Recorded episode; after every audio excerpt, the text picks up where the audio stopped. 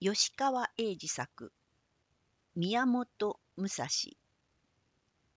火の巻より美少年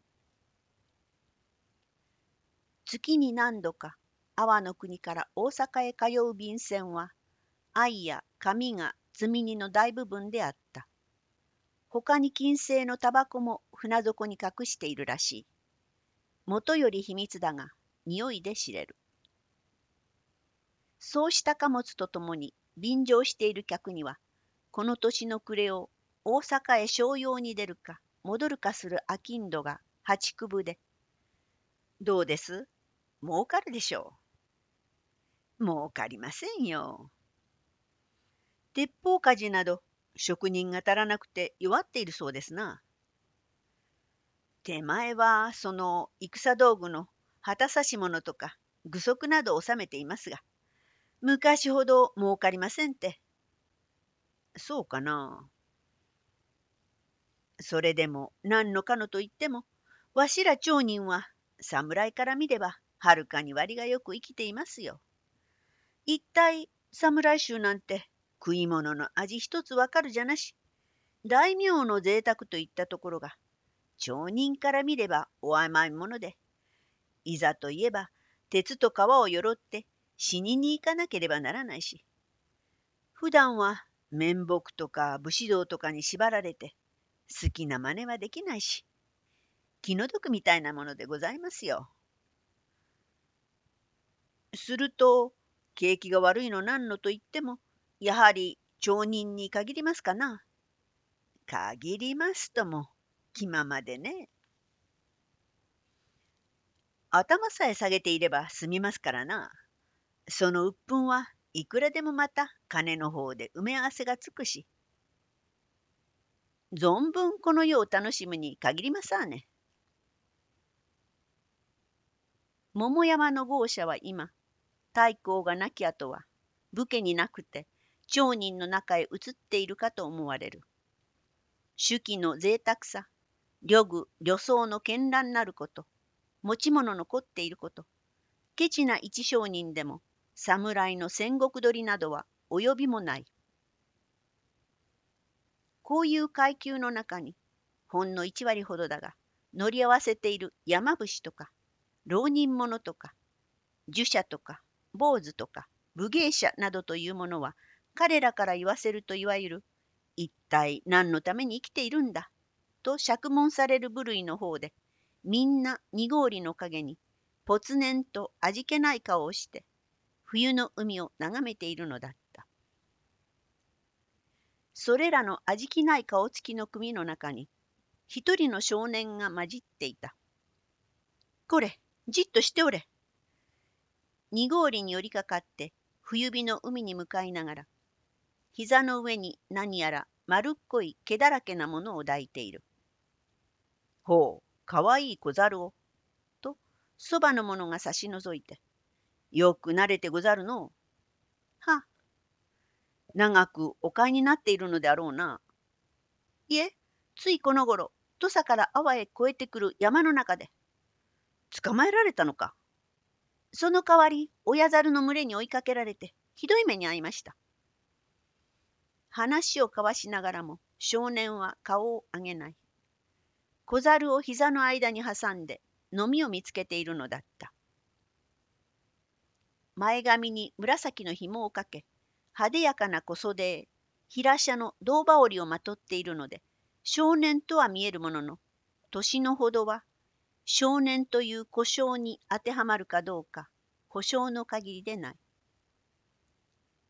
こういう派手派手しい風俗も桃山全盛の異風であって二十歳を超えても元服をせず二十五六を過ぎてもまだ動詞紙を言って禁止をかけさながらまだ聖堂であるかのような見栄を持つ習いが今に至ってもかなり残っているからである。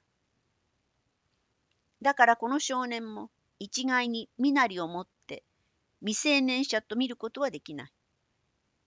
体つきからしても堂々たる巨漢であるし、色は小白くて、いわゆる単身名簿であるが、眉毛が濃くて、微端は目尻から開いて上へ跳ねている。なかなかきつい顔なのだ。けれどまた、これ、なぜ動く？と小猿の頭を打って猿の飲み取りに多念のない様子などはなかなかあどけなくもある。浪人にしてはちょっと立派なものを一つ身につけている。それはひばおりの背中へ皮紐で斜めに折っている人頭作りの大立ちである。反りがなくて竿のように長い。物が大きいし、こしらえが見事なので、その少年のそばへ寄った者は、すぐ少年の肩越しに、塚のそびえているその刀に目がつくのだった。いいものを持っている。そこから少し離れたところから、祇園当時もさっきから見とれていた一人であった。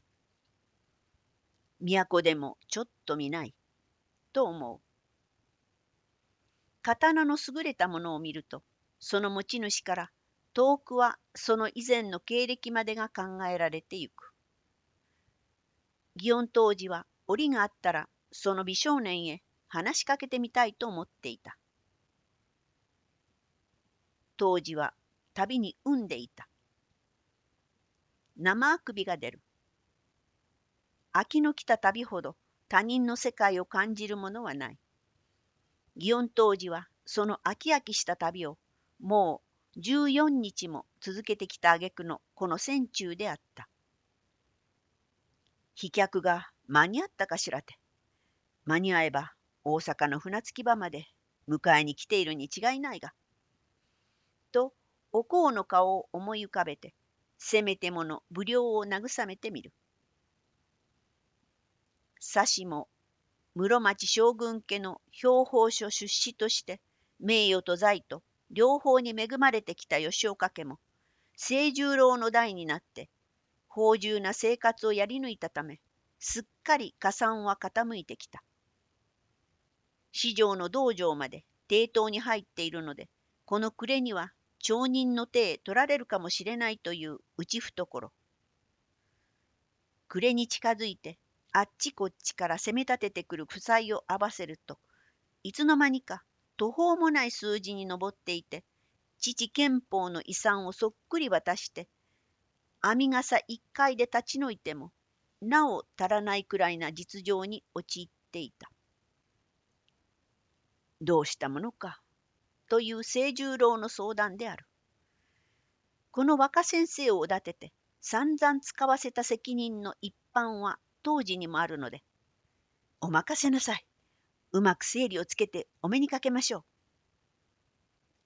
高知を絞って彼の暗出したのが、西の党院の西の空き地へ、吉岡流標法の新部閣というものを建築するという案で、社会の実態を鑑みるに、いよいよ武術は盛んになり、諸公は武術家を要望している。この際、多くの更新を要請するために、従来の道場をさらに拡大して、流祖の偉業をして、もっと天下にあまねからしめなければならぬ。それはまた、我々異定の当然なさなければならない義務でもある。そんな趣旨の解文を清十郎に書かせ、これを携えて中国、九州、四国などに散在している吉岡憲法門下の出身者を歴訪してきたのである。もちろん新部閣建築の寄付金を勧進するために先代の憲法が育てた弟子は随分各地の藩に奉公していて皆相当な地位の侍になっている。けれど当時が予算していたようにおいそれと寄進帳へ筆をつけてくれるのは少ない。いずれ書面を持ってとか、いずれ上洛の折にとかいうのが多く、現に当時が携えて帰る金は予定していた額の何分の一にも当たらない。だが自分の財政ではなし、まあどうかなろうと高をくくって、さっきから死の清十郎の顔より久しく会わないお香の顔の方を努めて想像に上らせていたが、また生あくびに襲われて、退屈な体を船の上で持て余していた。羨ましいのは先国から小猿の飲みを取っている美少年だった。いい退屈しのぎを持っている。当時はそばへ寄って、とうとう話しかけ出した。若衆、大阪表までお渡りか？小猿の頭を押さえながら、美少年は大きな目をじろりと彼の顔へ上げた。はあ、大阪へ行きます。ご家族は大阪にお住まいかの？いえ、別に。では、阿波のご住人か？そうでもありません。にべのない若衆である。そう言ってまた多年なく小猿の毛を指でかき分けているのであった。ちょっと話の継ぎほがない。当時は黙ったが、また、良いお刀だな、と今度は彼の背にある大立ちを褒めた。すると美少年は、はあ、家に伝来のもので。急に当時の方へ膝を向け、褒められたのを嬉しそうに、これは陣立ちにできていますから、大阪の良い刀師に預け、差し量にこしらえを直そうと思っているのです。差し量にはちと長すぎるようだが。されば三尺です。長剣だな。これくらいのものがさせなければ。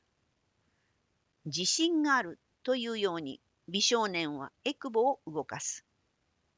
それはさせないことはない。三尺が四尺でも。けれども実際に持ちうる場合、これが自由に扱えたら偉いが。と当時は美少年の元気をたしなめるように言う。大立ちを勘抜きに横たえて、竜として歩くのは、見た目は伊達でよいが、そういう人物に限って、逃げるときには刀を肩へ担ぐやつだ。失礼だが、気候は何流を学ばれたか。美少年はちらと彼のそういう尊大な顔つきへ瞳をひらめかせ、富田流をと言った。富田流なら小立のはずだが、小立です。けれども何、富田流を学んだから、小立ちを使わなければならないという法はありません。私は人真似が嫌いです。そこで死の逆を言って、大立ちを工夫したところ、死に怒られて破門されました。若いうちは、得てそういう反骨を誇りたがるものだ。そして、それから越前の上京寺村を飛び出し、やはり富田流から出て中上流を立てた金巻次妻という先生を訪ねていきますと、それは気の毒だと入門を許され、4年ほど修行するうち、もうよかろうと死にも言われるまでになりました。田舎師匠というものは、すぐ目録や免許を出すからの。ところが、次妻先生は容易に許しを出しません。先生が印鑑を許したのは、私の兄弟子である伊藤弥五郎一等祭一人だという話でした。で、私も何とかして印鑑を受けたいものと、餓神昇誕の苦行を忍んでいるうち、国元の母が死去したので、皇王半ばに帰国しました。お国は？周防岩国の山です。で、私は帰国した後も毎日錬磨を怠らずに、錦帯橋のほとりへ出て、燕を切り、柳を切り、一人で工夫をやっていました。母が亡くなります際に、伝来の家の刀ぞ、大事に持てと言われて、くれましたこの長光の刀を持って。ほう、長光か。名はありませんが、そう言い伝えています。国元では知られている刀で、物干し竿という名があるくらいです。無口だと思いのほか、自分の好きな話題になると、美少年は問わないことまで語り出した。そして口を開き出すとなると、相手の景色などは見ていない。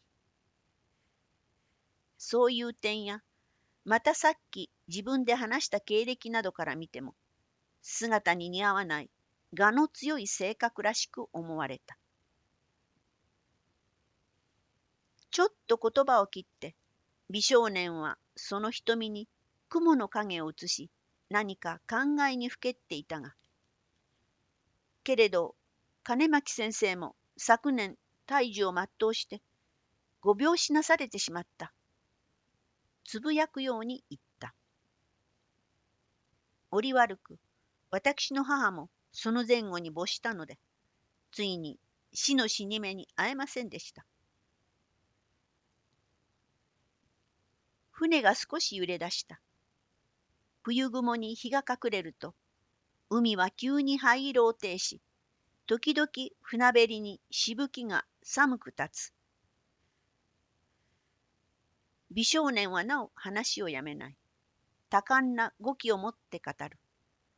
それから先のことを総合すると、彼の境遇は今、故郷の周防の家屋敷を畳み、死の老いでもあり、同門の友でもある草薙天気というものと、どこかで落ち合おうというために、この旅行を続けているものとみられる。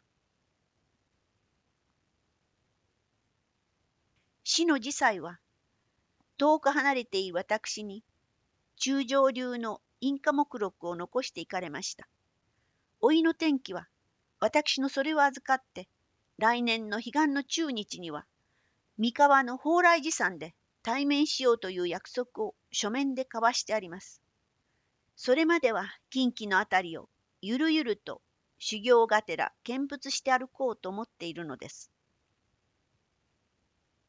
ようやく言うだけのことを言い終わったように、美少年を改めて話し相手の当時に向かい、あなたは大阪ですかいや、京都。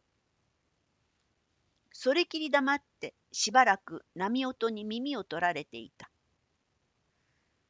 そんなに天下に上手や達人が神体に増えてたまるものか。第一自分などさえ、吉岡門に20年近くもいて、やっとこれくらいなところであるのに。と、身に引き比べ、こんなのが将来に皆どういう飯を食っていくのか、と思うのだった。膝を抱えて灰色の海をじっと見ていたと思うと、美少年はまた、京都？とつぶやいて、当時の方へ瞳を向け直した。京都には吉岡憲法の医師、吉岡清十郎という人がいるそうですが、今でもやっておりますか？だんだん口の幅を広くしてくる。気に食わない前髪目が、当時は小尺に思う。退屈しのぎが高じて一つからかってやろうと。されば四条の吉岡道場も相変わらず盛大にやっておるらしいが、そこもとはあの道場を訪れてみたことがあるか？京都へ登ったら、ぜひ一度は、どの程度か吉岡清十郎と立ち会ってみたいと存じていますが、まだ訪ねてみたことはありません。ふっ、笑いたくなった。当時は顔を歪めた後から、軽蔑をみなぎらして、あそこへ行って、片輪にならずに門を戻ってくる自信があるかな？何の？美少年は突っ返すように言った。その言葉こそおかしけれとばかり笑い出すのだった。大きな文句を構えているので、世間が買いかぶっているので、初代の憲法は達人だったでしょうが、当主の清十郎も、その弟の伝七郎とやらも、大したものじゃないらしい。だが、当たってみなければわかるまいが。もっぱら諸国の武芸者の噂です。噂ですから、皆が皆本当でもありますまいが、まず恐竜吉岡もあれでおしまいだろうとはよく聞くことですね。なるほど。この頃は諸国にも天狗が多いそうだから、そういう評判もあろうな。ところで、御身は先ほど死を離れて、郷里にあるうちは毎日のように錦帯橋のほとりへ出て、飛燕を切って大立ちの使いようを工夫されたとおっしゃったな。言いました。じゃあ、この船で、時々ああして飛び切ってはかすめていく海鳥を、その大立ちで切り落とすことも容易であろうな。何か悪感情を包んでいる相手の言葉を美少年もようやく悟ったらしく瞬間まじまじと当時のそういう浅黒い唇を見つめていたがやがて「できたってそんなバカな芸を私はやる気になれぬ。あなたはそれを私にやらせようという腹だろうが。でも恐竜吉岡を眼下に見るほどな自信のある腕なら吉岡を腐したことがあなたの気に入らなかったと見える。あなたは吉岡の門人か？縁者か？何でもないが、京都の人間だから、京都の吉岡を悪く言われれば、やはり面白くはない。ははは、噂ですよ。私が言ったわけじゃない。若衆。何です？生病法ということわざを知っているか将来のため中言しておくが、世間をそう甘く見すぎると、出世はせんぜ。やれ、中上流のインカ目録を取っているの。飛燕を切って大立ちの工夫をしたのと、人を皆めくらとするようなホラをよせ。よいか、ホラを吹くのも相手を見て吹くのだぜ。私をホラ吹きとおっしゃったな。美少年がこう念を押すように突っ込むと、言ったがどうした？当時はそらした胸をわざと相手へ寄せて、お前の将来のために言ってやったのだ。若い者のてらいも少しは愛嬌だが、あまりすぎると見苦しい。最前から何事もふむふむと聞いているので、人をなめてついダボラが出たのだろうが、実はこの方こそ、吉岡清十郎の皇帝、祇園当時というものだ。以後、恐竜吉岡の悪評を言いふらすと、ただはおかんぞ。周りの先客がじろじろ見るので、当時はそれだけの権威と立場とを明らかにして、この頃の若いやつは生意気でいかん。つぶやきながら一人、友の方へ歩み去った。と、黙って美少年もその後についていくのだった。何かなくてはすまないらしいぞ。と予感したので、先客たちは遠方からではあるが、皆二人の方へ首を振り向けた。当時は決してことを好んだわけではない。大阪へ着けば、船着き場にはお香が待っているかもしれないのだ。女と会う前に、年下の者と喧嘩などをやっては、人目につくし、後がうるさい。そしらぬ顔して彼は船べりの欄へ肘をかけ友舵の下に渦巻いている青黒い背を見ていた。もし美少年はその背中を軽く叩いた。感情に激しているような動きではない。極めて静かなのだ。もし、当時先生、知らない風も装えないので、なんだ？顔を向けると、あなたは人中において、私をほら吹きと申されたが、それでは私も面目が立たないから、最前やってみろと仰せられた芸を、やむなくここで演じてみようと存じます。立ち会ってください。わしが何を求めたか。お忘れのはずはない。あなたは、私が周防の錦帯橋のほとりで、飛燕を切って大立ちの修練をしたと言ったら、それを笑って、しからばこの船をしきりとかすめ飛んでいる海鳥を切ってみせろ、と言われたではないか。それは言った。海鳥を切ってお目にかけたら、その一時だけでも、私がまるで嘘ばかり言っている人間でないことがお分かりになろう。美少年は真面目くさって、恐れいるが、海鳥を私の前へ呼び下ろしていただきたい。何話でも切ってみせます。一級和尚のとんち話をそのまま用いて、美少年は当時へ報いたものと見える。黙れあのように空をかけている海鳥を思いのままに目の前へ呼び寄せられるものなら誰でも切れるわ。すると美少年は、海は千万里、剣は三尺。そばへ来ないものは私にも切れません。それ見たかと言わないばかりに当時は二三歩出て、逃げ工場いうやつだ。できませんならできませんと素直に謝れ。いや、謝るほどなら、こんな身構えはつかまつりません。海鳥の代わりに別なものを切ってお目にかける。何を？当時先生、もう五歩こちらへ出てきませんか？なんだ？あなたのお首を拝借したい。私がほら吹きか否かを試せと言った。そのお首だ。罪もない海鳥を切るよりは、そのお首の方が格好ですから。ば、バカ言え。思わず当時はその首をすくめた。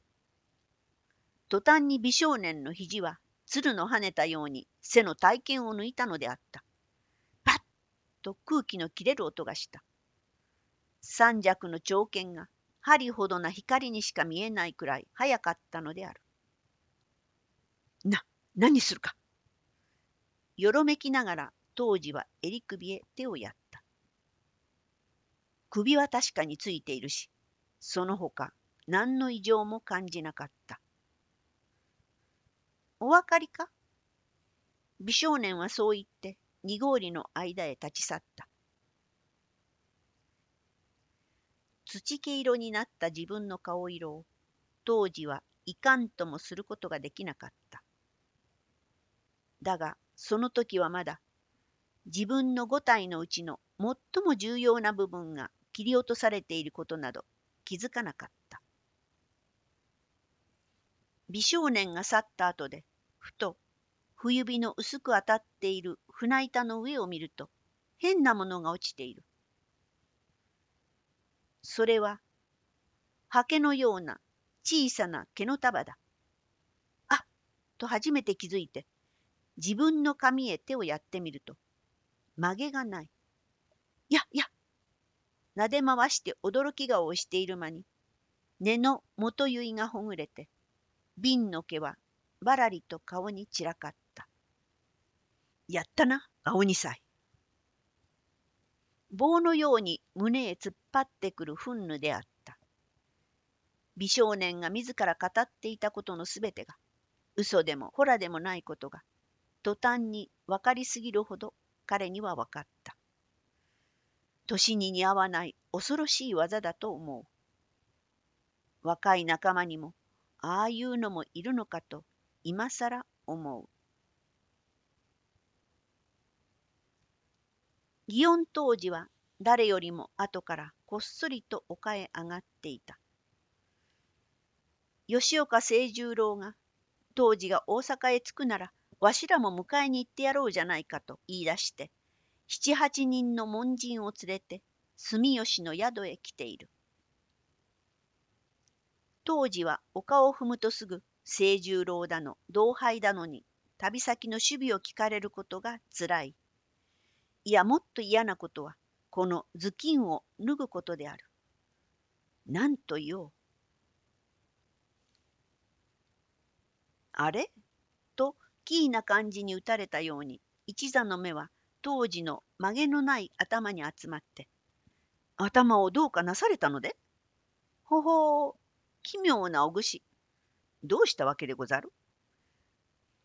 無遠慮な業種を浴び、当時は老媒に顔をどっさ赤くして頭巾をかぶり直しながら、いや、ちとな、その、出来物ができたので、とごまかしたが、わははと皆笑い崩れ、旅土産は出来物でござったか。その晩は酒の今日で済んだが、次の日になると、この同性が夕べとは打って変わった。今朝方彼らが特に朝風呂を命じて二日酔いの油を流しているとそこへ入ってきた愛客の者で堺の町人という者が昨日阿波から大阪へ来る便箋のうちでは、実に面白いことがあったと言って、例の小猿を携えている美少年の噂を語り、祇園当時が曲げを切り落とされた由来に及んでは、手真似、顔つきまでして、何でもその曲げを切られた方の侍は、京都の吉岡道場の皇帝だって言っていたが、あんなのが皇帝じゃ、吉岡道場もざまはない。ことおかしげに湯に入っているうち喋っていった。彼らの奮撃はそれから始まったものである。けしからぬ先輩と祇園当時を捕まえて質問に及ぼうとすると、当時は今朝早く吉岡清十郎と何か話していたが、朝飯を食べるとすぐ、おこうと二人で先へ京都へ立ってしまったという。いよいよもって噂は事実に違いない。そういう腰抜けの先輩を追いかけるのは愚かである。追うならば、どこの何者かわからないが、自分たちの手で小猿を携えた前髪を捕まえ、存分に吉岡道場の汚名を注いでやろうじゃないか。